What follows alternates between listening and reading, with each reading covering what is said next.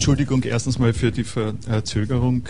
Das ist äh, ein Punkt, äh, der wieder mal darauf zurückweist, äh, dass im Bereich von EDV-gestützten wissenschaftlichen Tätigkeiten die Protokolle eine große Rolle spielen.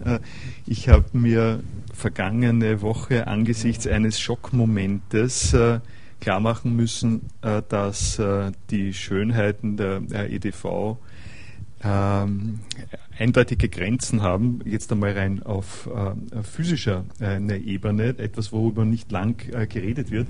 Wenn Sie sich vorstellen, äh, wenn ich so ein Buch habe und es runterfallen lasse, dann ist der Inhalt äh, dieses Buches ziemlich unaffiziert, äh, es sei denn, ich lasse es von 20 Meter runterfallen und, ähm, äh, und es ist sehr gebrechlich, während wenn, wenn das ein Notebook ist äh, und es fällt aus dieser Höhe runter, ist die Wahrscheinlichkeit ziemlich groß, äh, dass alles verloren ist äh, oder dass ziemlich viel verloren ist von dem, äh, was da drinnen ist. Ähm, das fällt mir jetzt nur ein im Zusammenhang damit, dass äh, eine einfache Vermittlungsform wie die, dass ich hier stehe und Ihnen aus einem Buch vorlese und Sie das hören und mitschreiben, äh, dass die natürlich ähm, auch nach Protokoll, das, geht, das sind auch bestimmte Protokollvorschriften drinnen, aber sie ist um vieles sicherer und weniger äh, störungsanfällig äh, als das, was wir hier äh, andererseits äh, ganz selbstverständlich machen, äh, nämlich uns verständigen, nicht nur über eine CD- oder PowerPoint-Präsentation, sondern noch dazu ähm, übers Internet. und das nämlich, das ist der Hintergrund, von dem her ich jetzt rede, das verlangt äh, zusätzliches Wissen und auch zusätzliches Management von Kommunikationsressourcen. Das äh, ist äh, quasi mein tröstendes Wort dass ich Ihnen sage, um die zehn Minuten äh, ein bisschen zu entschuldigen.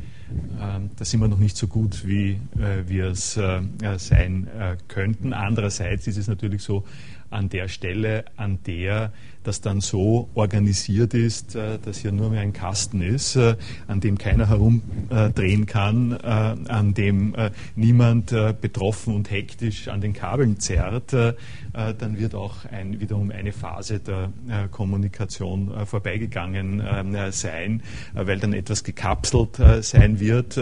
Auf der einen Seite natürlich sehr verständlich und von mir her initiiert. Also ich werde das initiieren, da können Sie sicher sein.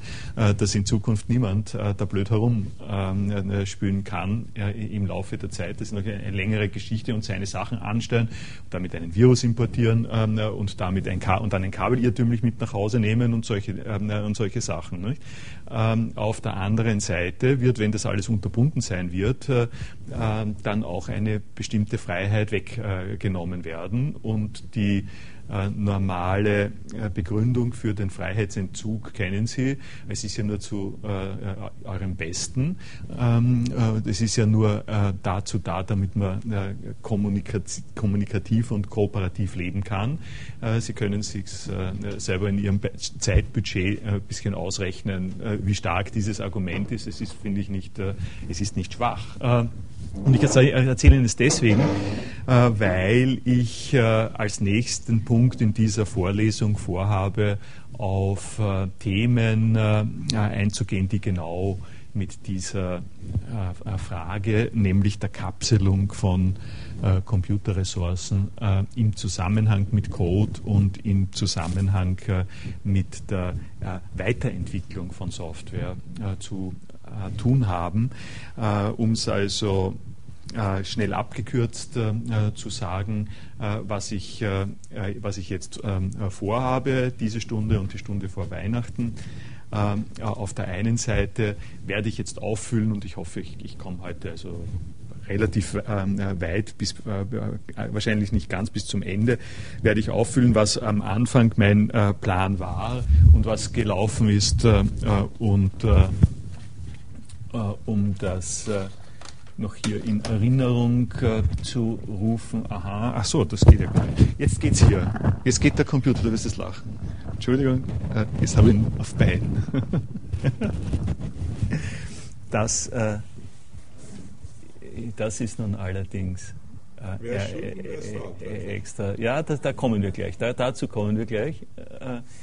die was ich Ihnen sozusagen hier als Zwang unter dem Titel Zwang, Wucherungen und Trauma äh, vorstellen wollte.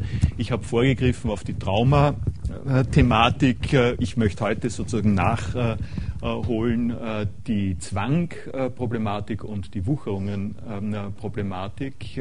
unter diesen beiden Termini beziehe ich mich auf Roland Barth und Friedrich Kittler. und ich werde dann ähm, das nächste Mal auf die mehrfach äh, schon monierten, äh, sozusagen ein bisschen grundlegenderen äh, technischen Aspekte von Code eingehen. Es ist so, Sie, merken, Sie merken, dass das hier keine technische Einführungsvorlesung ist und dass ich aufnehme, was die Kolleginnen und Kollegen auch mit einbringen im Laufe äh, der äh, Vorlesung. Die Schwierigkeit dabei ist, dass äh, für, für manche von Ihnen zumindest, dass dieses Aufnehmen natürlich auch bedeutet, dass man aus den Rückmeldungen, die kommen, äh, auch Auswahl treffen muss und nicht alle Rückmeldungen gehen in dieselbe Richtung. Also ich habe die Rückmeldung im Kopf, äh, dass äh, man über Code etwas wissen will, auf mehr ähm, Basis einführender Weise, aber ich habe auf der anderen Seite die Rückmeldungen, äh, die auf das direkt äh, eingehen, was sich äh, entwickelt hat im Rahmen unserer Vorlesung. Und es passt sich jetzt, es passt jetzt diese zweite Thematik, die der Raimund schon angesprochen hat, mit äh, Verantwortung äh, passt jetzt doch so gut äh, in den Duktus dessen hinein, was ich äh, äh, geplant habe, dass ich es mir nicht äh, versagen kann, diese eine Stunde noch ein bisschen quasi zurückzuhalten und damit zu beschäftigen, weil das hatte ich eben auch nicht geplant, das hat mich selber überrascht. Im Anschluss an mein Eingangsbeispiel äh, mit der Homepage war die Frage nach der Verantwortung äh, derartig äh, dringlich und eklatant, dass sie nicht wirklich zu übersehen gewesen ist. Sie hat auch jetzt noch als letztes gestern, also heute in der Früh, habe ich mich konfrontiert gesehen mit dem letzten Eintrag die in diesem äh, äh, Zusammenhang. Sie wirkt also bis jetzt nach und es ist mir recht, dass das bis jetzt nachwirkt, weil ich heute genau in äh, einer äh, Position bin, nach meinem Plan selber, nach dem Vorlesungsplan, äh, darauf ein bisschen äh, prinzipieller einzugehen und nicht nur so anekdotisch.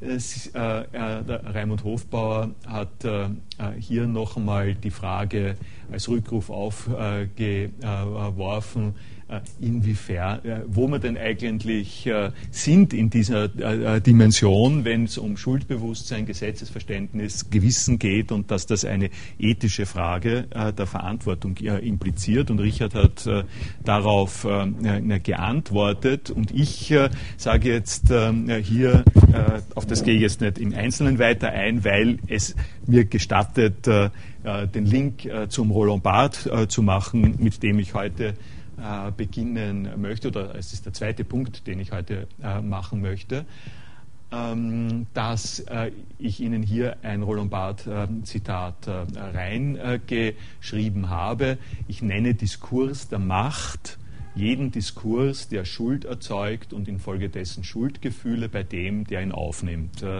Äh, darüber äh, äh, werde ich noch ein bisschen mehr reden. Und an dieser Stelle wird für mich systematisch deutlicher, wie dieses Code, Kommunikation und Kontrolle, nicht, diese Kontrollfunktion des Codes, wie die damit zusammengeht und fast unwillkürlich, eigentlich ohne dass ich es selber vorausgesehen habe, ähm, dieses Problem der Schuld ähm, produziert wird, äh, denn insofern Code ähm, äh, Kontrolle ist und Kontrollausübung ist, äh, ist es eine Tätigkeit, ist es eine Modalität, eine Sprachform, die einer äh, involvierten Person, einer involvierten Gruppe, derjenige, der oder die unter dem Code steht, äh, etwas äh, vorschreibt. Kontrolle ist äh, Vorschreiben, äh, so, ähm, äh, so muss es sein und wenn es so nicht ist, dann dann gibt es sozusagen eine Begründung, das muss erklärt werden, warum hast du nicht, warum tust du nicht. Äh, das ist genau der Unterschied äh, zwischen herumkrieseln und etwas abzeichnen, um es einmal simpel zu sagen, oder einfach in der Gegend herumreden ähm, und eine Seminararbeit zu präsentieren, um es auf einem gänzlich banalen Ebene zu machen. Es ist ja denkbar, ähm, vielleicht passiert das auch hin und wieder, dass sich hier jemand hersetzt und und sagt, ich äh, referiere Ihnen jetzt den Text so und so und dann fängt er an, irgendwas zu reden. Äh, das ist äh, äh natürlich nicht verboten. Äh, zunächst mal, warum soll man nicht die Freiheit zu reden haben? Äh, aber innerhalb des Settings einer universitären Veranstaltung ist es verboten. Hat er eine Kontrolle und diese Kontrolle wird irgendwann einschreiten und wird sagen, was sprichst du hier? was äh, äh, was nimmst du dir äh, da heraus? Das darfst du nicht. Warum darf ich das nicht? Ich darf doch reden, was ich sage. Du darfst es nicht im Rahmen, den du hier beanspruchst, in dem du hier drinnen bist, sofern du in diesem Rahmen bist, darfst du es nicht. Und das heißt letztlich äh, eine Position der Macht übernehmen, äh, die es, äh, die einen in die Lage versetzt, Schuld zuzuschreiben. Also ich habe, weil ich das letzte Mal darauf hingewiesen habe und ganz kurz sage ich es noch in Klammer, ich mache den, im Moment gerade den wirklich schmerzhaften Erfahrungsprozess, dass wenn man eine Funktion hat, in der man äh, Arbeitsgruppen sagt, äh, nach bestimmten Regeln äh, müssen die Produkte dieser Arbeitsgruppen, in dem Fall sind es Curricula, also die Curricula der Universität, nach bestimmten Basisregeln müssen diese Curricula zusammengestellt werden, ist man automatisch in der Position der Kontrolle, der Macht und der Schuldzuweisung und entsprechend allergisch reagieren die Arbeitsgruppen darauf. Warum habt ihr nicht das Arbeitspapier gelesen? Was soll, ich, was soll ich sozusagen machen? Ich soll sagen, ich, ich, muss, ich, muss machen, ich muss sagen, damit es an der Universität Wien irgendwo ein gleiches Gesicht hat, äh, äh müssen bestimmte Basisstandards der Nomenklatur und der Einteilung äh, eingehalten werden. Ich gebe euch die am Anfang, bitte haltet euch danach, macht es dann nach, ihr, nach der Art und Weise, wie ihr es machen wollt. Wir machen es, sagt die Arbeitsgruppe, wir machen es frei, wir machen es selbstbestimmt, wir machen es aus, aus sozusagen Engagement für die Sache. Äh, und dann kommt jemand daher und sagt, wieso habt ihr euch nicht nach diesem Papier gehalten? Äh, selbstverständlich reagieren sie ähm, pikiert, ähm, sagen wir so, oder relativ öfters pikiert und in den Geisteswissenschaften mehr pikiert als in den Naturwissenschaften, was eigentlich eher auch ein Vorteil für die Geisteswissenschaften ist in einer gewissen Weise. Allerdings ist es mühsamer. Ähm, das Ende der, Ende der Klammer. Also das ist der Punkt, den ich beim Roland Barth äh, herausheben werde, auf den ich dann gleich zu sprechen komme. Äh, vorher noch äh, eine kurze Sache, weil es einfach so äh, eindrucksvoll, also so, passend ist und, äh, äh, und eigentlich äh, und noch, noch also erstens so passend an die Vorlesung vom letzten Mal anschließt und zweitens, was auch ein Überraschungseffekt ist, mich selber darauf aufmerksam gemacht hat, dass Sachen, die ich äh, äh, mache, äh, separat zu dieser Vorlesung hier angedeutet werden können, zumindest, nämlich äh, äh, philosophisch äh, standardisiertere Sachen, dass ich das da nicht gut auslassen kann. Und das, ist, das läuft unter dem Titel Handshake. Das war mir nicht bewusst und habe ich quasi sogar also das ist, das, das ist tatsächlich das, das Neueste, das ist heute, heute erst geschrieben um 0 Uhr, um, um, um nur wenn die Systemzeit stimmt. Äh, das ist äh, das Thema Handshake. Handschlag, da, äh, das sich nun wirklich äh, ganz genau in das einpasst, was wir das letzte Mal diskutiert haben, was ich Ihnen gezeigt habe beim SMTP-Protokoll. Also diese ähm, ritualisierte äh, Kommunikationsform zwischen den äh, Computern, äh, äh, die man im informatischen Jargon Handshake nennt. Und die Parallelität und der Hinweis ist sozusagen brillant das ist einfach komplett äh, passend. Händeschütteln ist eine protokollisierte Tätigkeit Tätigkeit auch äh, vor der Computerzeit. Das heißt, man hat an der Stelle eine ähm, Kontinuität zwischen äh, dem, was man als äh, äh kodifizierte äh, ritualisiertes, äh, als Ritual, als äh, Höflichkeit, als äh, Austauschmedium äh, kennt aus dem äh, gewöhnlichen Gebrauch und dem, wie das rübergezogen wird in den Computergebrauch.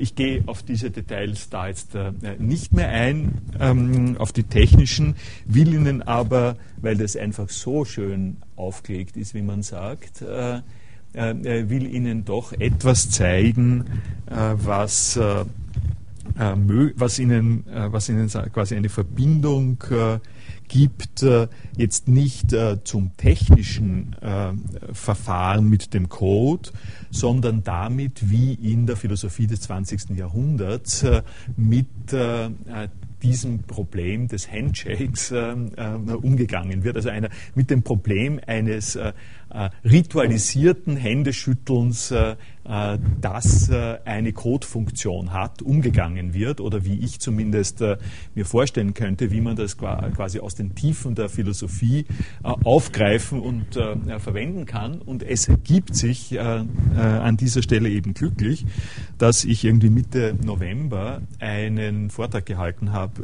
über eine ganz bestimmte ähm, Sequenz, einen eigentlich nur zwei Sätze aus Wittgenstein, aus dem Wittgenstein-Nachlass und Sie können das äh, sich ansehen. Ich habe ins Wiki den Link äh, getan, ich habe den nur jetzt separat aufgemacht, äh, damit ich da nicht herumfuhrwerken muss.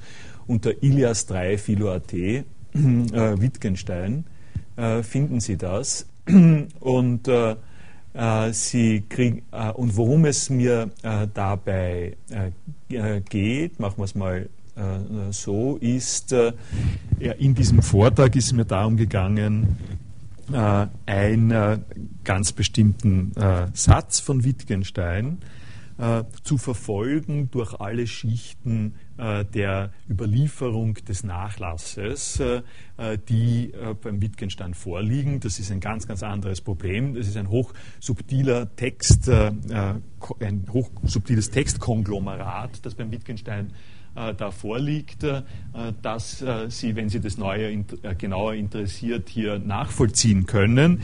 Ähm, dass ich wollte ich wollt sozusagen diese ähm, äh, die Karriere eines gewissen Gedankens im Wittgenstein-Nachlass äh, wollte ich hier nachzeichnen.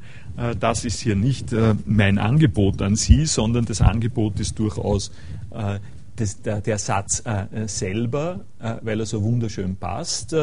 und ich zeige Ihnen den, das erste Auftreten, also das erste Auftreten dieses dieses äh, Satzes äh, aus einem Taschennotizbuch, das sieht man, ja, man sieht ein bisschen, das ist allgemein, das ist leider ein bisschen hell aufgenommen worden, aus einem Taschennotizbuch aus dem Jahr 1929, in das der Wittgenstein reinschreibt, Du hast mit der Hand eine Bewegung gemacht. Hast du, et, hast du etwas damit gemeint? Das ist der Punkt. Du hast mit der Hand eine Bewegung gemacht, hast du etwas damit gemeint, ähm, äh, sagt er. Und der zweite Satz, äh, äh, den Sie hier finden, ich dachte, du meintest, äh, ich solle zu dir kommen. Das ist ein äh, Thema, das ich mir sozusagen jetzt hier äh, zu diskutieren erspare. Ich zeige es Ihnen noch in ein bisschen dunklerer Fotografietechnik. Äh, das führt das äh, Ding äh, zieht sich nämlich eben durch über verschiedene Stufen. Nehmen wir es, nehmen es mir hier, da ist es, das ist sozusagen das zweite Erscheinen dieses Fragments. Du hast mit der Hand, du hast mit der Hand eine, aha das muss man noch Bewegung gemacht. Ja, das, muss, das kommt noch nicht ganz da drin. So. Du hast mit der Hand eine Bewegung gemacht, hast du etwas damit gemeint? Ich dachte, du meintest, äh, ich solle zu dir kommen. Die Frage ist, ob man fragen darf, was hast du gemeint? Äh, auf diese Frage kommt ein Satz zur Antwort, während, äh, wenn man so nicht fragen darf, das Meinen sozusagen amorph ist. Und ich meine etwas mit, ein, mit dem Satz ist dann von derselben Form wie dieser Satz ist nützlich. Das ist äh, äh, das, äh, die Idee, die äh, der Wittgenstein äh, an der Stelle verfolgt, im Rahmen einer Untersuchung über Bedeutung. Also die Sprachphilosophie post Tractatus, in der Bedeutung etwas zu tun hat mit Kommunikationssituationen zwischen Personen. Äh, diese Kommunikationssituation äh, finden Sie sofort äh, in dem Stil dieser Rede drinnen. Nicht? Das ist, es beginnt schon als dialogische Rede, es beginnt als ein Hin und Her zwischen Personen und da haben Sie eigentlich schon alles, was Sie für Protokoll brauchen. Das ist einfach eklatant schön an, an dieser Stelle. der späte Wittgenstein hat zur Behandlung des Problems, wie entsteht Bedeutung, äh, wie können wir sinnvoll über etwas reden, äh, das allgemeine Szenario eingeführt, äh, dass so etwas nur möglich ist im Austausch zwischen Diskurspartnerinnen. Und das heißt wiederum in einem Austausch, der geregelt ist. Und diese Regelung, äh, Sie, mehr, Sie, wissen, äh, wohin ich äh, kommen will. Nicht? Äh, ich, komme auf das Hand, ich will auf das Handshake kommen. Äh, aber diese Regelung wird in dem Wittgenstein-Beispiel auf eine wirklich äh, wunderschöne und eklatante Art und Weise plastisch gemacht, indem er ähm, äh, indem man sich vorstellen kann, ein Szenario, in dem jemand äh, äh, zum Beispiel äh, den Ärmel hochzieht oder, oder nur eine nervöse Bewegung macht. Also er, er, es gibt sozusagen ein Szenario, da stehen zwei Personen und in, den zwei, in diesem Szenario wird ähm, gestikuliert, wird der Ärmel hochgezogen, wird, wird man kratzt sich, man schaut auf die Uhr oder was immer. Äh, da kann sehr, sehr vieles passieren. Das ist ein äh, Konglomerat von unterschiedlichsten physiologischen und sonstigen äh, Bewegungen, Aktivitäten. Und an dieser Stelle setzt ein die Beobachtung, du hast mit der Hand eine Bewegung gemacht, hast du etwas damit, hast du etwas damit gemeint? Das heißt, soll ich das, was dein Körper so produziert im Laufe der Zeit in diesem Raum, soll ich das betrachten als einen Code.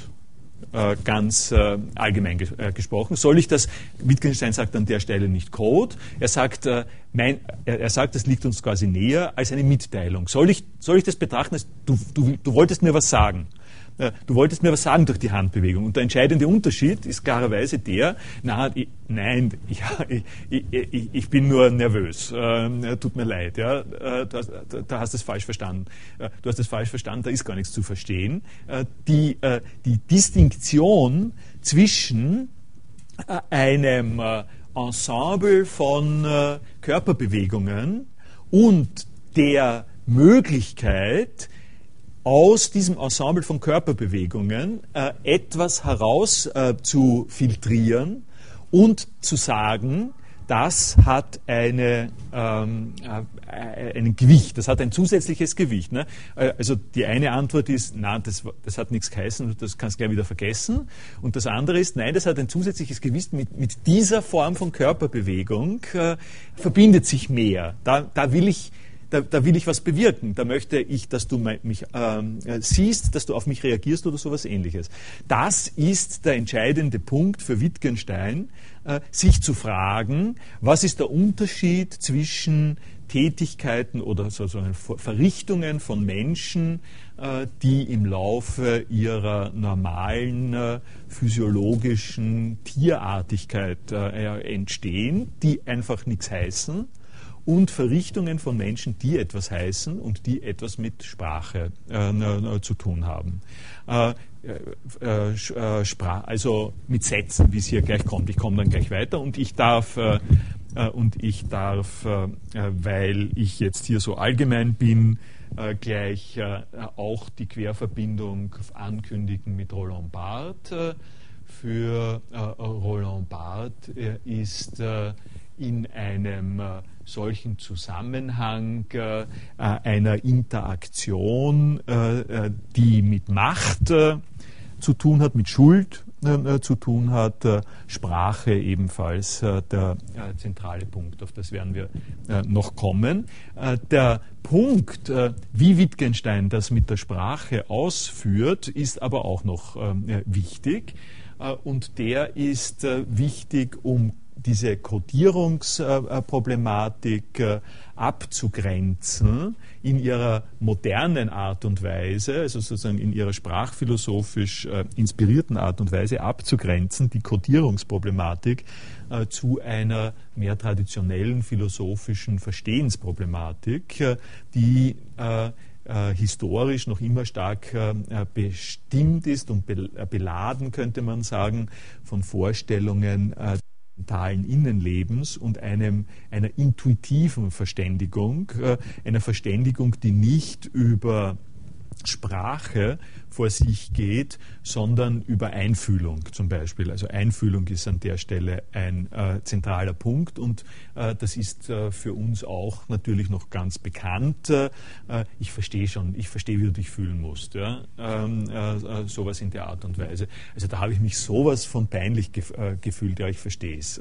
und damit verbunden eine Erinnerung, wie man sich selber peinlich gefunden hat. Also das als ein Muster davon, was mit Verstehen Ideen ähm, gemeint ist, äh, spukt noch immer herum, nicht nur spukt herum, ist in einer Weise ähm, auch äh, mit besseren Worten wie Empathie äh, natürlich auch beschreibbar. Äh, und der wichtige Punkt vom, äh, vom Wittgenstein äh, ist aber der, zu sagen, da mache ich jetzt einen Unterschied. Er ist in dieser Sequenz hier nicht so böse, um es mal so zu sagen, wie er manchmal sonst ist, indem er sagt, äh, lass, mich mit den, lass mich mit diesen unsprachlichen Dingen in Ruhe, sondern er wieder äh, er unterscheidet ganz einfach zu sagen, da gibt es zwei Arten von Verstehen. Äh, das eine Verstehen, das das ist, das ihn interessiert, ist das Verstehen, auf das ein Satz zur Antwort kommt. Es ist eine Frage, es ist eine, ich stelle, ich sehe was, ich mache diese Filtrierung, ich sehe ein, ein, eine kleine Sequenz einer Handbewegung und sag äh, und frage ihn, hast du damit was gemeint? Hat, hat es jetzt dieses Zusatzgewicht? Und äh, was ich äh, darauf äh, erwarte, ist in irgendeiner Art und Weise eine Auskunft. Äh, ich könnte natürlich äh, mir auch vorstellen, dass jemand herumfuchtelt, um es mal so zu sagen, dann frage ich, sag mal, meinst du was mit dem, was du jetzt gerade gemacht hast? Und sie fuchtelt weiter. Ja? Das, ähm, äh, das ist natürlich auch möglich, aber das ist nicht das, worin er hier einführt, nämlich das Frage- und Antwortspiel. In dem Frage, in, indem ich diese Frage stelle, hast du etwas gemeint, fixiere ich die andere Person auf eine Erwartung von meiner Seite und diese Erwartung sieht so aus, dass ich sage, äh, da ich die Person anspreche, würde ich gerne Zurückantwort haben und diese Zurückantwort geschieht mit etwas, äh, was ein Satz ist und sei es in dem Minimalverständnis von Ja oder Nein ähm, äh, oder Ja, ich habe gemeint, äh, äh, du sollst zu mir kommen oder sowas ähnliches. Und in dem Moment, in dem das passiert, wird äh, die Frage aktuell, ob das äh, Segment von von Handbewegungen, also dieses in der Zeit, dieses äh, äh, zeitliche Segment ähm, äh, von Bewegungen eines Körperteils, äh, ob das und wie das äh, beschrieben werden kann äh, und segmentiert werden kann als geordnete Mitteilung, also als Code, ähm, als ein geordnete Mitteilung heißt, dass ich nicht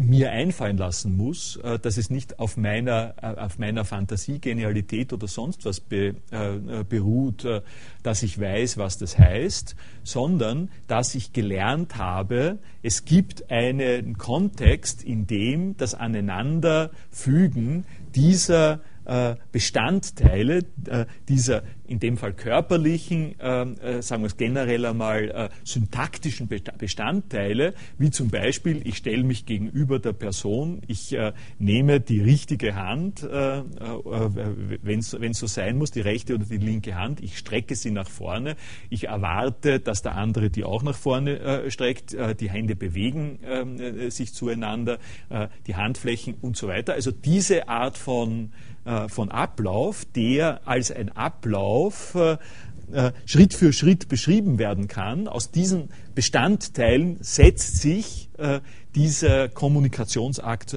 zusammen.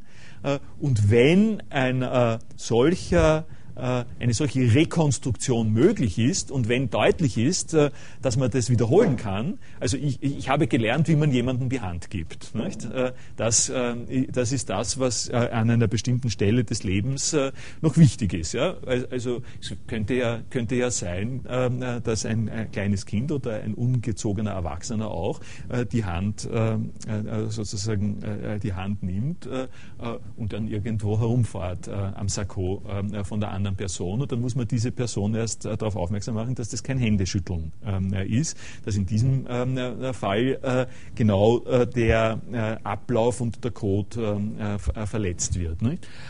und die Pointe, die der Wittgenstein jetzt hier aus dieser Beobachtung, dass es sich hier um sprachartige, zumindest sprachartige Kombination von physischen äh, Zeichenproduktionen äh, zu einem Vorgang, zu einem gesamten Vorgang, der als gesamter Vorgang äh, ein äh, reproduzierbarer Vorgang äh, ist, äh, handelt, das stellt er gegenüber dem sogenannten amorphen Verstehen. Und dieses amorphe Verstehen würde, ähm, äh, würde eben nicht sprachlich äh, sein. Das hätte nicht den Code-Charakter, sondern da, äh, dieses Einfühlen, äh, äh, diese Form von intuitiven äh, Mitmachen oder sowas ähnliches, ist eine Art und Weise, sich dem Code zu entziehen. Wir werden beim Roland Barth gleich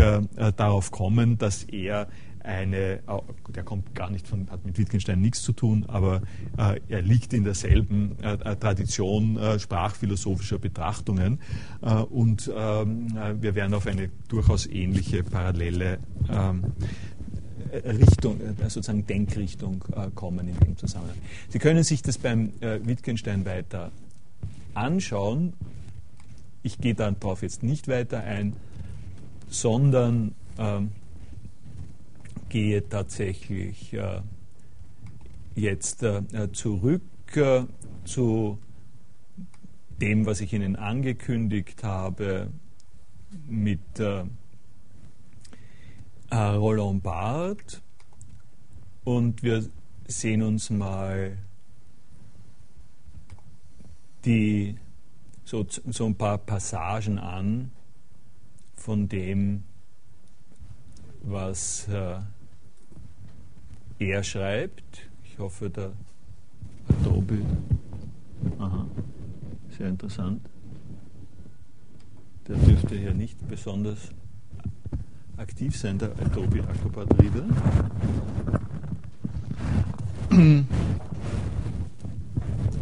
Also nachdem werde ich mich jetzt aber äh, nicht, da werde ich mich jetzt äh, nicht terrorisieren lassen, um Ihnen das äh, vor Augen zu führen. Sie kriegen es, also zu Hause hat es noch geklappt. Sie werden es bei sich zu Hause am Computer auch nachschauen können und ich werde an der Stelle tatsächlich, ist doch gut, dass man das Buch auch noch mitgenommen hat, Ihnen die Sachen vortragen aus dem Buch. Die ähm, Antrittsvorlesung. Es handelt sich um eine, eine Sache, die ich für ein Juwel halte, äh, das eigentlich jeder äh, lesen sollte. Das ist die Antrittsvorlesung von Roland Barthes am Collège de France, 78 gehalten. Äh, es gibt sie ja in Französisch. Es gibt es auch Französisch-Deutsch bei Surkamp um geringes Geld. Es ist, ich werde dann, ja, wenn ich, wenn ich es gezeigt hätte, also dann dann hätte ich äh, mir vielleicht ein bisschen äh, herausnehmen können, Ihnen den französischen Text äh, zu äh, buchstabieren, obwohl ich wirklich nicht Französisch kann. Äh, also der Text ist, ist auf Französisch, ich warne Sie. ich werde Ihnen aber in diesem Zusammenhang vielleicht ist doch besser den deutschen Text zugrunde legen und vortragen. also ich sage Ihnen einleitend mal etwas, was ich da versuchen werde. Also ich ich möchte Ihnen eine, eine, sozusagen eine überraschende und pointierte äh, Parallelität letztlich vor Augen führen äh, zwischen Roland Barth und äh, Friedrich Kittler. Das äh, äh, wird heute und äh, morgen stattfinden. und zwar hat das die überraschende Implikation, dass sozusagen, das ist insofern überraschend, als äh, äh, Roland Barthes aus einer Zeit äh, kommt, äh, die, äh, also 78, da ist das in Frankreich noch nicht aufgetreten gewesen, so wirklich, äh, also weder der Minitel gab es vermutlich, aber, aber die Computer waren noch nicht wirklich prominent und das Internet eben so nicht. Und das, was er macht, ist also, aus, ist also äh, Sprachphilosophie, Linguistik, Semiologie aus einer Vorcomputerzeit äh, äh, mit ein, in einer, ich möchte jetzt mal sagen, in einer gleichzeitig Unschuld und, und Anti-Establishment-Vehemenz, die, wenn man das vergleicht mit dem, was Sie von der Catherine Hales gesehen haben, was wir heute 30 Jahre äh, später äh, wissen, äh, geradezu rührend ist. Äh, und das ist sozusagen, also, also, halten Sie mal fest mit Unschuld und, äh, und Anti-Establishment-Vehemenz. Äh, und der, der, Friedrich Kittler, der ja alles andere als, als einfach zu handhaben ist und der nun voll hineinspringt in die ganzen Kontexte der Computer. Codierung äh, äh, und äh, das massiv aufnimmt und einbaut in seine Literaturwissenschaft und Kulturtheorie, das möchte ich Ihnen zeigen, hat in Wirklichkeit eine ähnliche sozusagen überraschende, also hinter dem, was er steht, ist eine ähnliche überraschende Unbefangenheit, Unschuld und Anti-Establishment-Haltung wie der äh, Roland Barthes. Ähm, die, äh, diese strukturell gleiche Geste möchte ich Ihnen vorführen äh, und ich möchte es quasi auch so weiterführen, dass ich Ihnen dadurch, dass ich Ihnen die beiden Formen eines sehr äh, im jeweiligen Fachdiskurs äh, angesehenen und verankerten äh, global äh, äh, sozusagen global Verdachts gegen Macht im Zusammenhang mit Code äh, Ihnen vor, äh, vorstelle. Es geht um diese, es geht in beiden Fällen um die Kontrolle durch den Code. Also es, und, und in beiden Fällen gibt es einen, einen Massivanspruch, äh, dass äh, diese Codierung äh, eine bedrohliche Machtausübung ist, dass äh, in beiden Fällen sozusagen effektiv berührend und beschränkt ist. Diese Lehre möchte ich Ihnen nahelegen quasi, um dann weiter zu kommen zu den Dingen, die ich glaube, dass heute besser sind und die ich ja schon praktiziere, schon praktiziert habe in, äh, im Verlauf des äh, gegenwärtigen Semesters, äh, nämlich einen, äh, einen Umgang, einen mobilen Umgang äh, mit Code, der nicht unter diesem Pauschalverdikt fällt oder nicht, ja, der nicht in, in dieses Pauschalverdikt hineinfällt, die von Roland, der von, das von Roland Barth und von Friedrich Kittler kommen, wobei ich korrigierend dazu äh, sagen muss, dass äh, natürlich Roland Barth als auch Friedrich Kittler wissen, äh, dass ihre Übertreibungen an dieser Stelle strategisch gesetzt sind und äh, ähm, als solche Übertreibungen alleine das nicht bewirken könnten, was diese genannten Personen selber ähm, dann in ihrem Feld gemacht haben. Gut, so viel als motivierende Eingangsvoraussetzung. Was ich jetzt direkt quasi als Einstieg in die Roland Barth Antrittsvorlesung sagen will, ist das folgende. Er äh, stellt äh, sich also hin. Äh, er sagt, er ist gerührt und geehrt dadurch, dass er jetzt mit Leuten zusammensitzt, also in einer aufgenommen wird in einem Gremium, in dem Paul Valéry, Merleau-Ponty, Beneviste aufgenommen worden sind. Er bezieht sich extra, das ist ein schöner ähm, Verbindungspunkt äh, zwischen Kittler bezieht sich extra auf Michel Foucault. Michel Foucault, der ihn vorgeschlagen hat. Der Kittler wird sich ebenfalls in dem, was ich Ihnen dann zeigen werde, bezieht sich ebenfalls auf den Foucault. Das ist der gemeinsame äh, äh Bezugspunkt im Zusammenhang mit der Macht. Äh, und dann sagt er das Folgende, ganz am Anfang von seiner Rede sagt das Folgende, ich lese es Ihnen ähm, vor. Ähm, eine andere Freude wird mir heute zuteil, eine ernstere, weil verantwortungsvollere, die nämlich eine Stätte zu betreten, die man strikt als außerhalb der Macht stehend bezeichnen kann. Denn wenn ich meinerseits das Collège interpretieren darf, so stelle ich fest, dass es in der Reihe der Institutionen etwas wie eine letzte List der Geschichte darstellt. Die Ehre ist gewöhnlich ein Abfallprodukt der Macht. Hier besteht sie darin, sich dieser zu entziehen, ist sie der nicht angetastete Teil. Der Professor hat keine andere Tätigkeit als zu forschen und zu sprechen.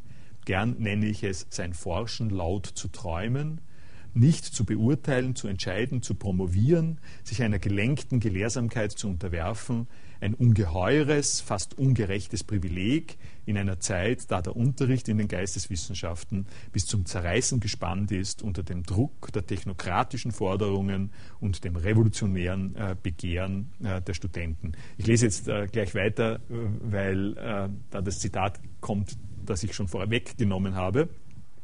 Gewiss bedeutet Lehren und einfach Sprechen außerhalb aller institutionellen Sanktionierung keine Aktivität, die rechtmäßig bar aller Macht wäre. Die Macht, die Libido dominandi, ist da, lauert in jedem Diskurs, den man führt und wäre es auch von einer Stätte außerhalb der Macht aus. Je freier äh, des, äh, äh, das Lehren ist, umso dringender muss man deshalb fragen, unter welchen Bedingungen, mit welchen Maßnahmen sich der Diskurs frei machen kann von allen Absichten des Besitzergreifens. Diese Befragung stellt in meinen Augen die, tiefste, die tiefe Absicht des Lehrfachs dar, das heute inauguriert wurde. Ich habe geglaubt, es kommt, äh, äh, es kommt jetzt hier äh, schon äh, der, das Zitat äh, das mit dem, äh, mit dem Diskurs der Macht, äh, aber es kommt sozusagen eine halbe äh, Seite später. Ich nenne Diskurs der Macht jeden Diskurs, der Schuld erzeugt und infolgedessen Schuldgefühle bei denen, äh, der ihn aufnimmt. Nun, äh, was ich gemeint habe mit äh, unbefangener, großartiger Geste, die auch radikal anti-establishment-mäßig äh, verbunden ist, äh, haben Sie vielleicht aus, äh, ähm, aus dieser Sequenz schon entnehmen können.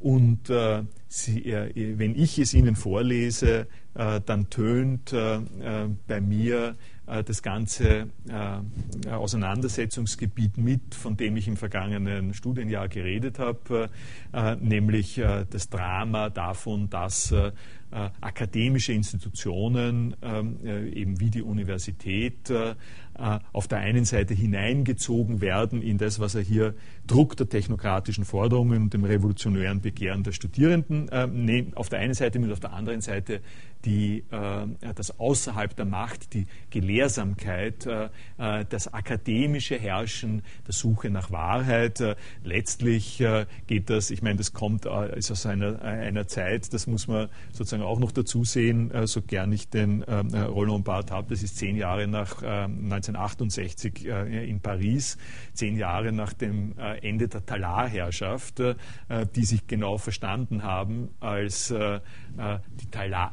Haare äh, als, als quasi die Verkleidung, äh, die äh, das, das Glasperlenspiel äh, symbolisiert, äh, das entrückt ist äh, diesen Machtüberlegungen. Auf der anderen Seite, wenn man es derartig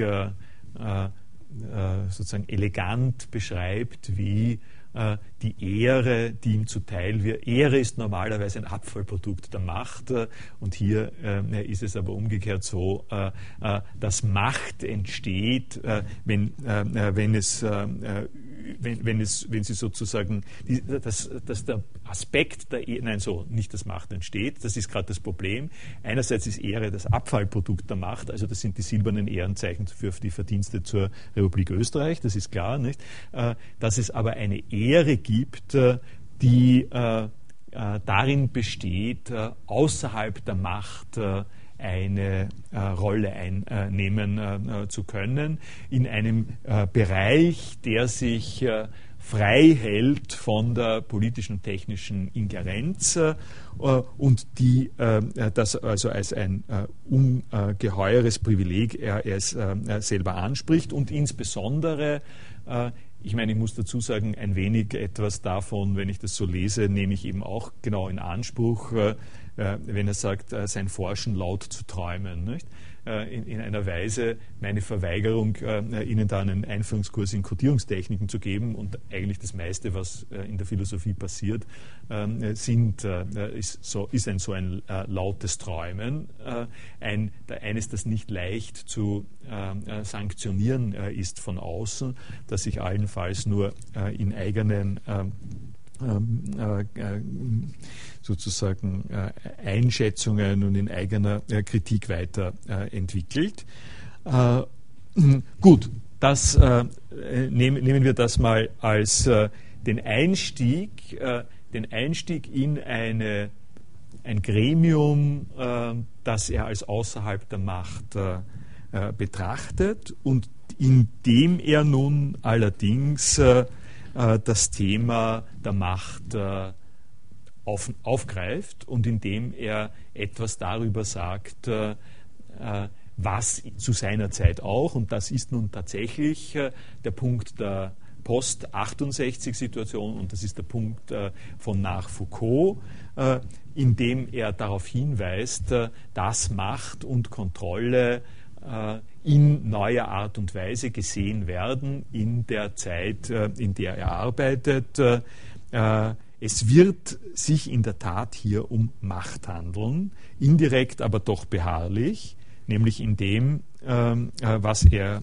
hier sagen wird. In seiner, also er sagt auf der einen Seite, ich bin frei zu träumen, aber diese Freiheit, forschend, lehrend zu träumen, wird als Gegenstand die äh, Konfigurationen von Macht haben und sie wird als äh, äh, Bestimmung dessen, äh, was die Macht ausmacht und was, äh, äh, was darum quasi zu behandeln ist von Seiten von Roland Barthes, wird es dieses Motiv haben, dass Macht immer dann auftritt, wenn Schuld zugesprochen äh, werden soll und werden kann. Äh, er greift äh, zurück auf das, was der Foucault zu diesem Zeitpunkt alles schon erarbeitet hat, nämlich dass Macht nicht eine hierarchisch top platzierte Einflussmöglichkeit ist. Es geht von einer Stelle, geht Macht aus und diese, diese Kommandostruktur von Macht, die ähm, in den klassischen, sozusagen den Vor- äh, Foucault äh, Machttheorien, politischen Theorien äh, äh, durchaus hm? wie Orwell, wie Orwell, richtig, richtig, wie Orwell äh, äh, durchaus gängig ist, äh, sondern äh, dass Macht, wir ahnen jetzt, dass die Macht in den feinsten Mechanismen des gesellschaftlichen Verkehrs gegenwärtig ist, nicht nur im Staat, in den Klassen, den Gruppen, sondern ebenso in den Moden, gängigen Meinungen, Schauspielen, Spiel- und Sportveranstaltungen. Das weiß man nach äh, Euro, äh, für Euro 2008 ist die äh, Bemerkung, dass Macht in den Sportveranstaltungen ist, glaube ich, ziemlich plastisch. Nicht? Informationen, familiären und privaten Beziehungen, und so weiter. Überall dort, überall dort ist Macht drinnen. Das äh, das übernimmt er die Mikro, äh, Mikropolitik, Mikrophysik der Macht, um das in einem Foucault'schen äh, äh Wort äh, äh, zu sagen. Äh, wir kriegen sie nicht los, wir kriegen sie auch nicht los, wenn wir dagegen sind. Und nun kommt eine Passage die ich Ihnen angekündigt habe, wie ich über den Wittgenstein geredet habe. Äh, und an äh, dieser äh, Passage beginnt er seine eigene Arbeit zu definieren.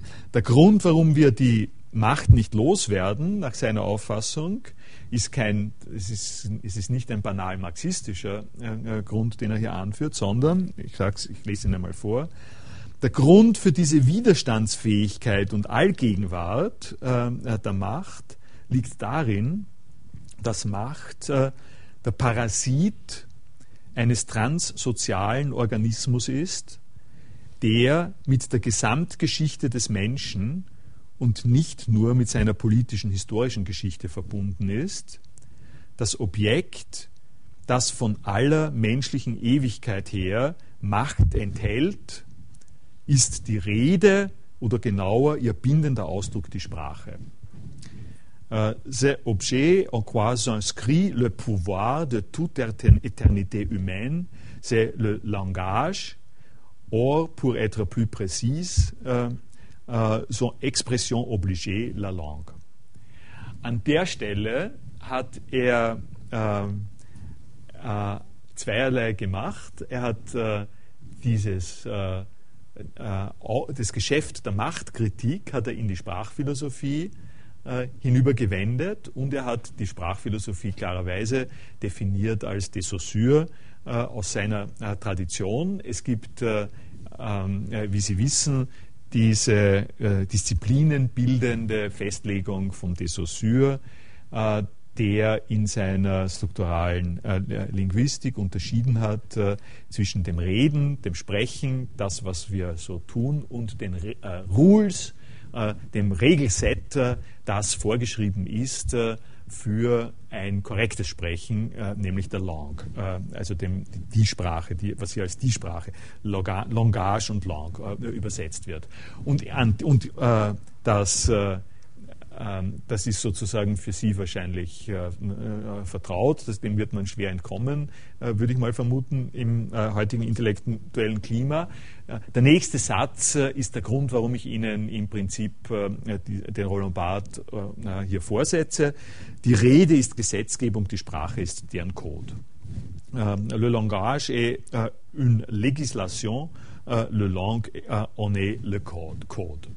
Also äh, was ich Ihnen mit dem äh, Händeschütteln äh, gesagt habe, dass, dass dieser Faktor, der Faktor, der darin liegt, wenn Sie es jetzt am Wittgenstein hernehmen, dass man Körperbewegungen normieren muss und normiert beschreiben können muss, damit aus ihnen äh, die Grundlage eines Kommunikationsvorgangs wird.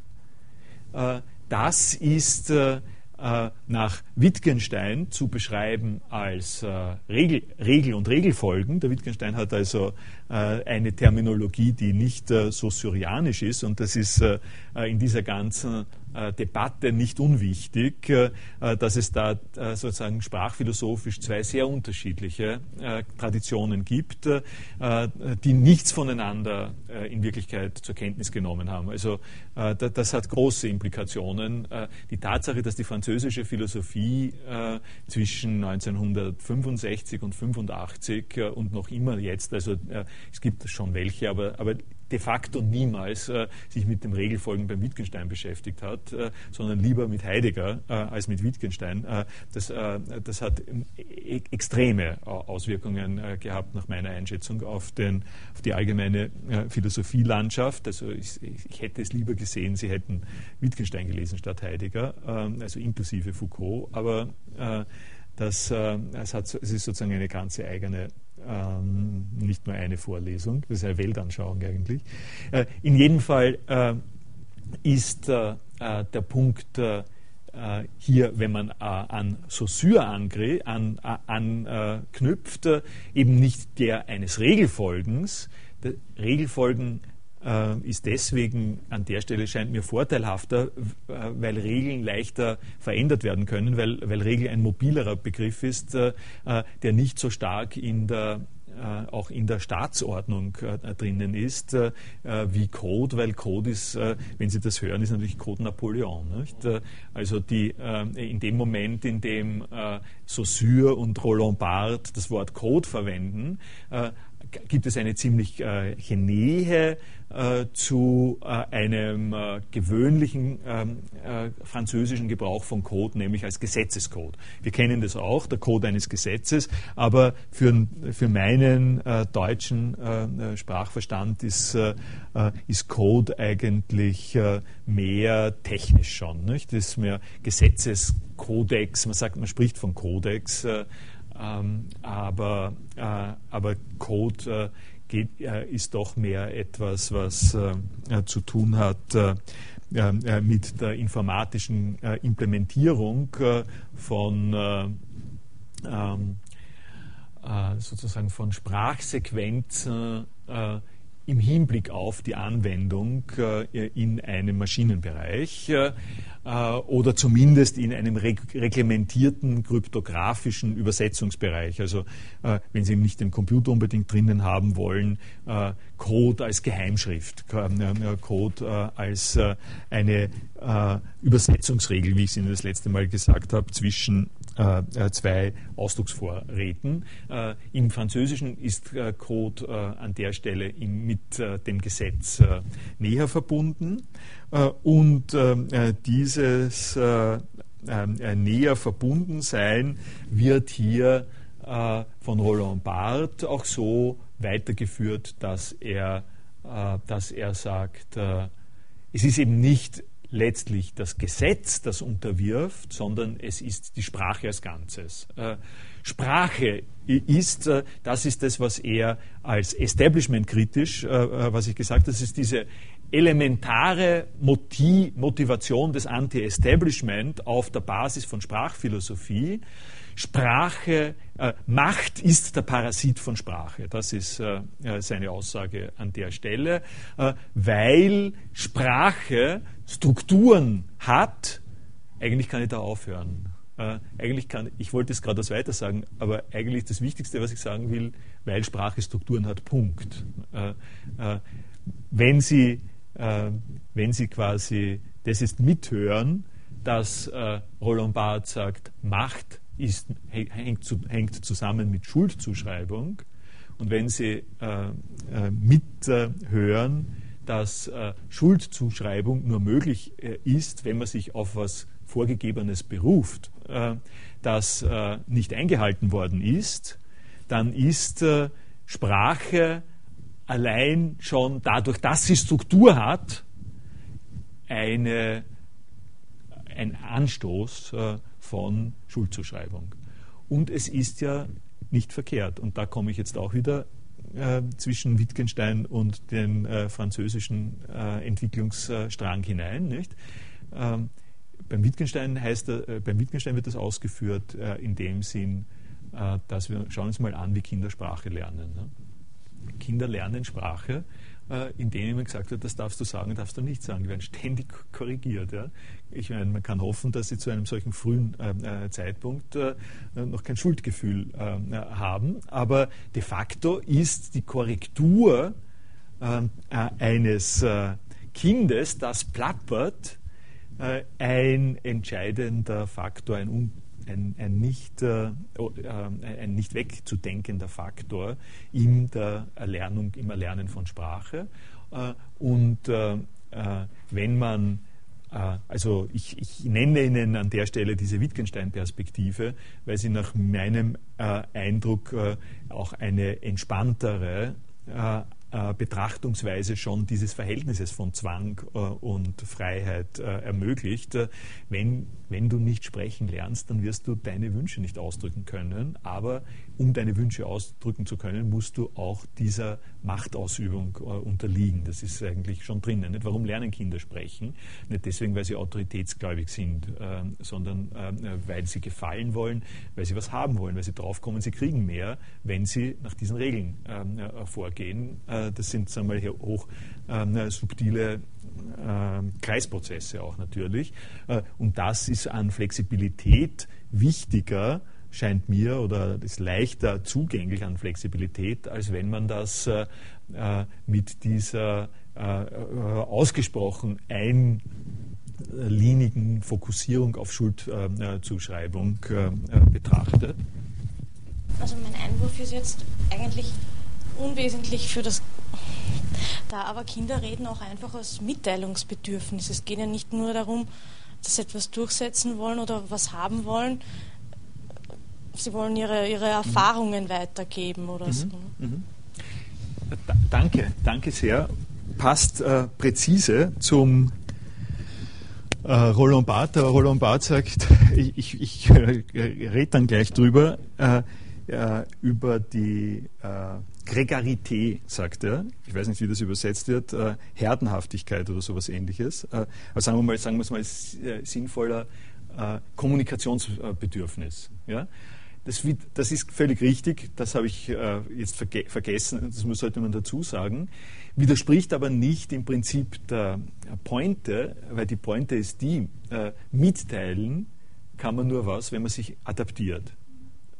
das heißt, Kinder wollen äh, etwas mitteilen und kommen drauf, dass um etwas mitzuteilen, sie Mittel finden müssen, auf die die anderen reagieren.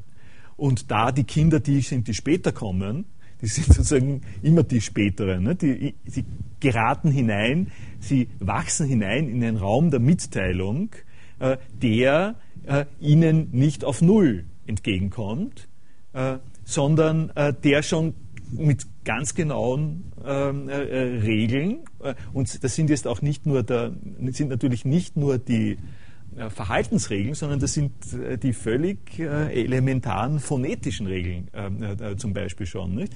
Laute zu bilden, also wenn, du, wenn du ein Kind hast, das beginnt, sich zu akkommodieren an einen arabischen Sprechzusammenhang und du reißt es heraus und bringst es woanders hin, dann wird es sich zunächst einmal nicht verständigen können. Da wird es keine Reaktion kommen. Die Leute werden stehen, werden stehen und, äh, äh, und das Kind wird frustriert sein. Und als Ergebnis davon äh, wird es andere Laute produzieren müssen. Sonst, sonst geht es nicht. Ne? Ähm, äh, sonst, sonst, sonst, kann dieser Effekt äh, nicht, nicht, stattfinden. Und das liegt, das liegt einfach in der äh, Bestimmung von Sprache äh, drinnen, auf die der äh, Roland Barth hier äh, zu sprechen kommt. Er macht es an, äh, an, an sehr bekannten äh, Beispielen, das kennen Sie eben auch alle. Er weist darauf hin, äh, dass, in, dass, zum Beispiel die, die Satzstruktur in Subjekt-Prädikat ähm, äh, eine, eine ist. Das greift jetzt auch zurück auf der, was der Wittgenstein sagt, es wird ein Satz zur Antwort kommen. Es gibt auf die Frage, auf die Frage, hast du mit der Handbewegung was gemeint, wird ein Satz zur Antwort kommen. Natürlich kann, gibt es äh, eine gewisse Breite der Fantasie, wo man sagen kann, da können alle möglichen anderen äh, Mittel, äh, Expressionen, Ausdrucksweisen eine Rolle spielen. Äh, kürzen wir es mal aber ab und sagen, für äh, längerfristige, stabile Kommunikation wird an der Stelle äh, ein Satz das geeignete sein. Und ein Satz ist nicht eine Summe von irgendwelchen Lauten oder Worten, sondern ein Satz ist eine interne Struktur äh, und ein, äh, ein Satz ist eine Struktur, die in unserem Sprachraum äh, mit Subjekt und Prädikat zu tun hat. Und das ist nun wirklich eine Wahrheit, die wissen wir seit äh, Hamann und Nietzsche, äh, dass es Gott, dass, dass wir äh, Gott niemals loswerden äh, äh, können, solange wir Subjekt-Prädikatsätze haben. Ja? Äh, es ist das Nietzsche-Wort diesbezüglich. Also unsere Sprache zwingt uns dazu, hier Subjekte zu setzen. die, die Form unserer Sprache zwingt uns eine Weltsicht auf, die äh, äh, es mit sich bringt, äh, dass wir letztlich äh, Qualitäten, Erfahrungen, Aussagen, was immer es sein kann, was wir aus der Welt erfahren, einer Stelle zuschreiben. Wir, müssen es immer, wir müssen, wir müssen immer jemanden haben, dem wir es zuschreiben. Ja? Das Zuschreiben ist das Subjekt. Ja? Wir müssen, wenn, wenn da der Fehler auftritt, wir, wir können mit dem Fehler nicht so umgehen. Äh, wir wollen nicht damit, nicht nur können, wir wollen auch gar nicht damit so umgehen und ich bin dafür, dass wir nicht damit so umgehen. Nicht? Wenn, man, wenn man sagt, es ist mir ein, äh, ein weiteres solches Datenbankproblem ist mir vor kurzem aufgefallen, eine der Sachen, äh, die ich gemacht, äh, die ich sozusagen zu verantworten habe, das war nicht so leicht zu lösen, ich habe keine Zeit gehabt, habe ich das Ding vom Netz genommen. Ja? Ähm, äh, ich meine, ich hätte auch äh, sagen können, ist ja wurscht. Ja? ist doch schön, dass, dass Fehler sich an dieser dieser Stelle langsam einschleichen. Äh, warum soll ich da etwas dagegen haben? Nein, ich habe instinktiv gesagt, das ist nicht schön, ähm, äh, das müsste man beheben und solange man es nicht beheben kann, äh, ziehen wir es aus dem Verkehr. diese Form von Zuschreibung, die letztlich dazu zu der Frage führt, wofür ist wer ist denn für das Ganze verantwortlich? welche, welche Position wer ist in der Lage, die Position einzunehmen, die für das alles verantwortlich ist? Äh, ähm, das ist ein, äh, eine Form der Gottesfrage. Nicht? Das ist, es gibt andere, äh, das ist schon klar, aber das ist das, was der Nietzsche im Auge gehabt hatte. Also der Roland Barth nennt Subjekt, Prädikat, dann nennt er Maskulinum und Femininum natürlich und das Du und Sie. Du und Sie ist ein schönes Beispiel, weil es auch so harmlos ist, aber trotzdem eingreifend äh, und, und, weil es auf etwas, äh, äh etwas hinführt, was, äh, was er dann in, der, in, voller Dramatik und Drastik sagt. Äh, äh, wenn ich eine Person treffe, sagen wir ja, wenn ich eine Person treffe im deutschen Sprachverständnis, im Französischen ist es ähnlich, und sie anspreche, dann bin ich nicht frei, vom Zwang. Ich, kann, ich bin konstitutiv nicht frei vom Zwang. Ich kann mich dem Zwang nicht entziehen, diese Person mit du oder sie anzusprechen. Und ich werde, wie ich es mache, auf jeden Fall eine, äh, eine, eine Aussage treffen. Ich treffe, ich kann vermeiden, ich kann sozusagen ich kann den Grenzfall äh, nehmen, ich kann, äh, äh, ich, kann, ich kann diese Art von Adressierung vermeiden. Ja? Ich, ähm, äh, ich, ich, es, es, gibt, äh, es gibt sozusagen Hilfsmittel, aber im normalen, äh, im normalen Gebrauch ist es so, ich kann diese Person mit du oder sie ansprechen, die, das ist meine Freiheit. Aber es ist nicht meine Freiheit, äh, sie entweder mit du oder mit sie ansprechen zu müssen und damit etwas auszusagen darüber, wie ich zu ihr stehe. Das ist eine Vorgabe, das ist eine äh, sozusagen konstitutive Vorgabe, die die Sprache mir gibt. Ich kann den, wenn ich wenn ich diese Person mit Sie anspreche, kann ich unmöglich gleichzeitig sagen, ich äh, betrachte sie aber als so vertraut, wie wenn ich sie mit du ansprechen würde. Das geht nicht. Das geht einfach nicht. Und wenn ich sie mit du anspreche, kann ich nicht gleichzeitig äh, sagen, aber mit diesem du meine ich sie. Äh, das ist wiederum ein, äh, das ist jetzt wiederum ein Wittgensteinscher äh, Punkt, der führt mich jetzt wieder raus, da bin ich quasi rausgefallen jetzt. Wenn jemand meinen würde, ich sage zwar du, meine aber sie, äh, dann würde er genau in diesem Bereich äh, des äh, amorphen Verstehens, ja, dieses Verstehens, das sich nicht durch einen Satz ausdrückt, geraten. Das ist etwas, womit der, das Privatsprache nennt der Wittgenstein. Das ist etwas, womit er Zeit seines Lebens Auseinandersetzungen hat, ist es möglich, die Regeln der Sprache, die, da, die uns vorschreiben, du kannst nur du oder sie sagen und das meinst du dann auch damit, dadurch zu unterwandern, dass man sich innerlich denkt, naja, aber in Wirklichkeit will ich ja du zu dir sagen, äh, aber ich sage sie. Ja? Äh, ist das möglich? Äh, das, das ist sozusagen, der Wittgenstein lehnt, das, lehnt das ab, sagt, das, das, das geht nicht. Ja? Aber das ist der Typus von philosophischen Fragestellungen, die man rund ums Verstehen hat. solange man jetzt auf der Roland Barth-Ebene bleibt, ist es äh, so ähnlich wie beim, äh, beim Wittgenstein auch. Die Sprache schreibt dir vor, äh, dass du du oder sie sagen musst und da kommst du nicht daran vorbei. und also dies, diese gerade die Freiheit, das eine oder das andere zu wählen, ist verbunden mit der Notwendigkeit, dich äh, in diesen dich in diesen Ausdrucksraum zu begeben. Du kannst, du kannst nicht, äh, du kannst nicht kneifen. Du kannst in dem Ausdrucksraum kannst du etwas verwenden, aber aus diesem Ausdrucksraum kannst du nicht kneifen. Du musst das eine oder das andere sagen, wenn du dich daran einlässt. Und das ist der Grund, äh, warum äh, äh der Roland Barth äh, das Folgende sagt. Und da äh, bin ich jetzt bei dem schon äh, jetzt zwei, zwei dreimal angekündigten äh, massivsten äh, Satz äh, in dieser ähm, Eintritts-, Antrittsvorlesung, ähm, äh, die der folgendermaßen heißt, er, kommt, er, er, spricht da vom Renan, das können Sie sich dann auch noch anschauen. Hier, ich lese ihn einfach mal vor. Doch die Sprache als Performance aller Rede, ähm,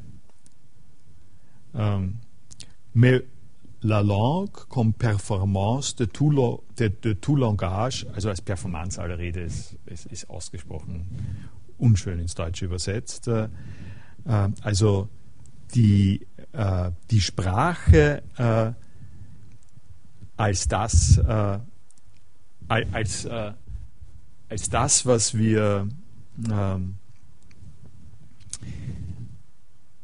was wir umsetzen, was wir täglich umsetzen im Gebrauch der Sprache, Ausführung, aus, äh, aus, Ausführung der Sprache, ist weder reaktionär noch progressiv, sie ist ganz einfach faschistisch. Denn Faschismus heißt nicht am Sagen hindern, er heißt zum Sagen zwingen. Und das äh, ist wirklich eine äh, Sache, die mir äh, also schon, wie ich das erste Mal gelesen habe, stark im Gedächtnis geblieben ist und von der ich mir vorgenommen habe, da muss ich mal eine Vorlesung drüber äh, halten sozusagen, äh, weil, äh, weil das ist also so genau wie der Roland Barth an dieser Stelle äh, mit Sprache umgeht und mit Ausdrücken umgeht, das ist ihm dann nicht passiert und das ist auch überhaupt nichts von der Faschismuskeule, äh, die man normalerweise hat, äh, wenn man an der Stelle leicht beschwingt drüber geht, sondern es ist systematisch ganz genau gesetzt und es ist deswegen, es ist sozusagen so systematisch gesetzt, dass er sagt, äh, das, worum es da geht bei Sprache, das ist nicht äh, ein Problem innerhalb äh, des politischen Spektrums von links und rechts, von progressiv oder, oder, oder, oder, reaktionär. Das ist das eine. Das politische Spektrum zwischen reaktionär und progressiv, wo man sagen kann, es gibt eine Sprache des Unmenschen und es gibt eine Sprache des Fortschritts oder sowas ähnliches. Äh, das sind die Freiheiten, die wir im Rahmen der Sprache haben. Wir können uns äh, äh, mit den Mitteln der Sprache können wir uns orientieren an dem einen oder können uns orientieren an, den, an dem anderen Wortgebrauch. Nicht? Das kann aus Kärnten oder, ähm, oder, oder, aus ähm, Paris kommen oder ne, wie immer man das haben will. das, worum es ihm geht, ist, ein, ist nicht die Einsatzmöglichkeit der Sprache innerhalb dieses äh, politischen Spektrums, sondern die Eins, der Einsatz der Sprache, äh, der politisch ist, auch schon bevor die Politik überhaupt beginnt und politisch deswegen, weil äh, die Regulative, die dazu äh, notwendig sind, um Sprache überhaupt entstehen zu lassen, was wir gerade geredet haben, weil diese Regulative politische Regulative sind, die aber präpolitisch sind, die jede faktische Politik, jede Machtpolitik oder so etwas äh, vorweg bestimmen äh, und das sind Machtmechanismen, die ohne die Sprache nicht äh, möglich ist. Äh, und als Wort dafür, dass solche Machtmechanismen wirksam sind, äh, ohne gegen die man sich nicht wehren kann, gegen, gegen, er sagt dann gerade wohl, man kann sich schon dagegen wehren, man kann sich so dagegen wehren, dass man aus der Sprache heraustritt, dass man aus der Sprache herausfällt. Aber wer will das schon und wer kann das schon? Nicht? Das ist die einzige ähm, äh, äh, Wahl, die man an der Stelle hat. Äh, äh also diese Funktionsweise der Sprache, für die reicht nur äh, das äh, dramatischste Wort, das in diesem Fall zur Verfügung steht, Faschismus, wobei er eben Faschismus sehr sublimiert definiert als zu sagen zwingen. es geht nichts anderes, du musst. Äh, also in, wenn, ich's, äh, äh, wenn ich um, den, um diese Faschismusbemerkung ein bisschen zu relativieren, das noch einmal zurückbeziehe auf mein kleines Beispiel von Korrekturfunktion im curricularen Entwicklungsprozess, dann ist meine äh, meine Rolle, die ich Ihnen da beschrieben habe, eines sozusagen in, Bezug auf diesen curricularen Entwicklungsprozess ist eine strukturell faschistische, äh, weil äh, ich in der Lage bin zu sagen, ihr könnt natürlich reden, was immer ihr wollt, aber wenn das ein Curriculum sein soll, dann muss es so ausschauen. dann, dann muss es, ja, richtig, richtig, ja. Nicht? Äh, also diese Form, äh, äh, wobei, wobei man das über, also mir ist an der Stelle sehr wichtig, ich meine, ich mache da auch Erfahrungen, die ich sonst noch nie gemacht habe, in einer Autoritätsfunktion.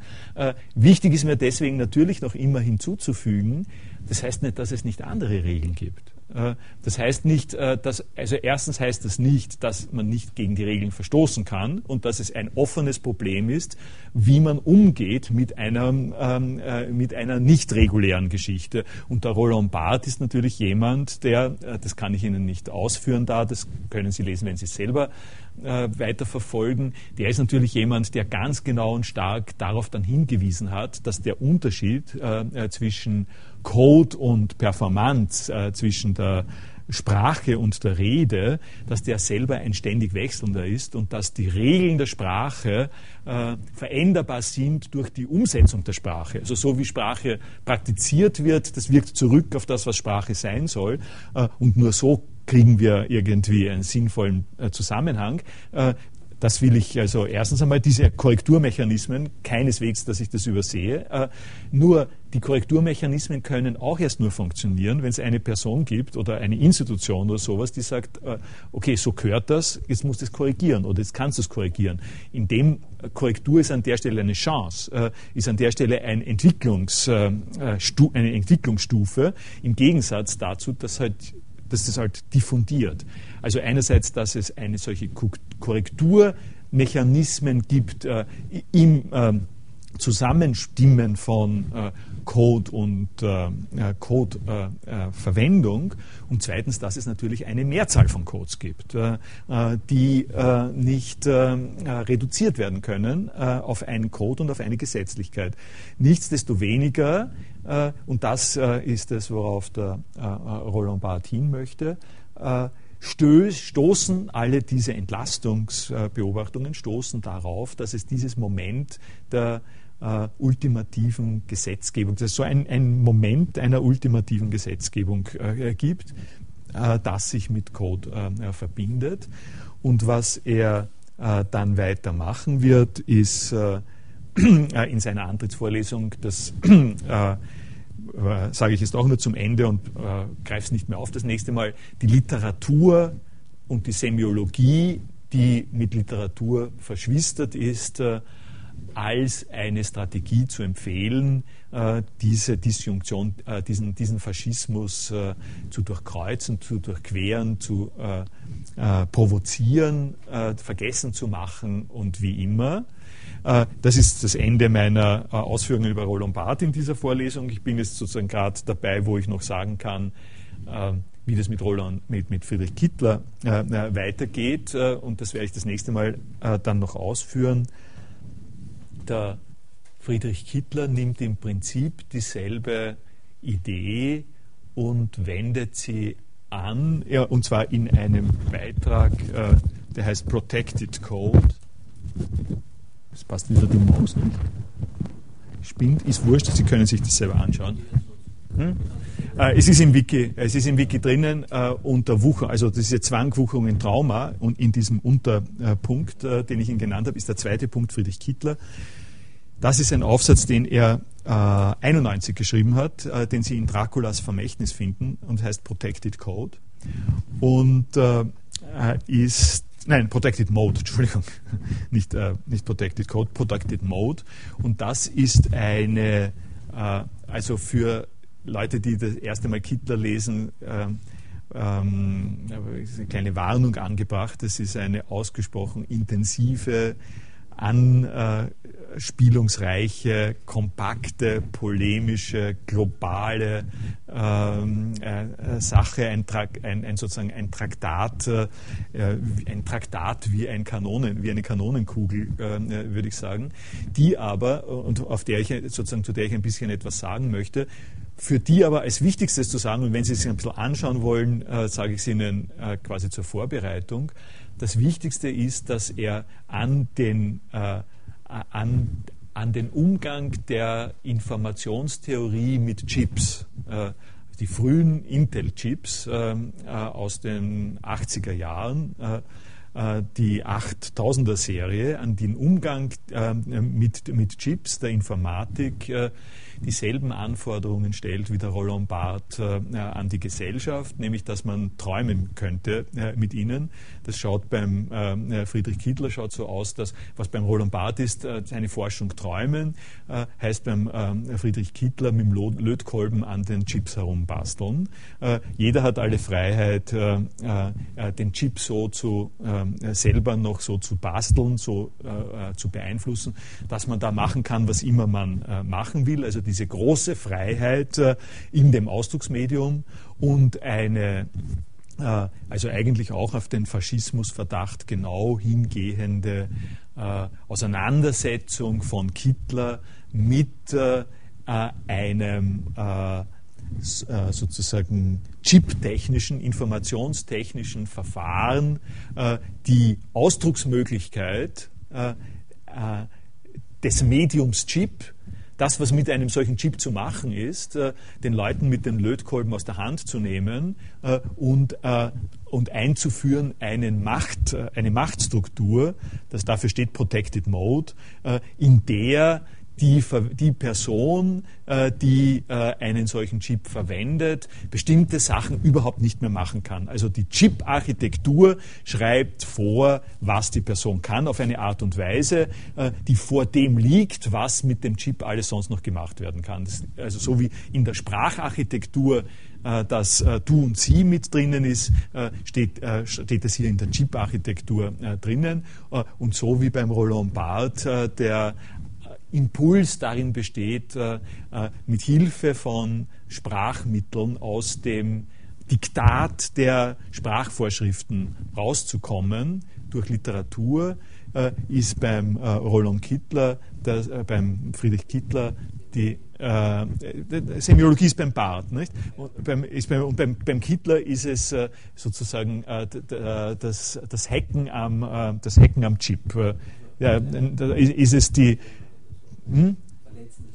Äh, mit Hilfe von Software und was immer die Chip-Architektur aufzubrechen äh, und äh, gegen das Diktat, also das, der Faschismus beim äh, Friedrich Kittler ist Microsoft äh, ne, ne, nebenbei, das ist das US-amerikanische Diktat, das bis zum Irakkrieg geführt hat, also äh, alles da drinnen der, der, Aufstand gegen Microsoft besteht darin, dass wir uns äh, der Architektur des Chips bemächtigen äh, und äh, die Ausdrucksmöglichkeiten äh, durchkreuzen, die hier drinnen sind.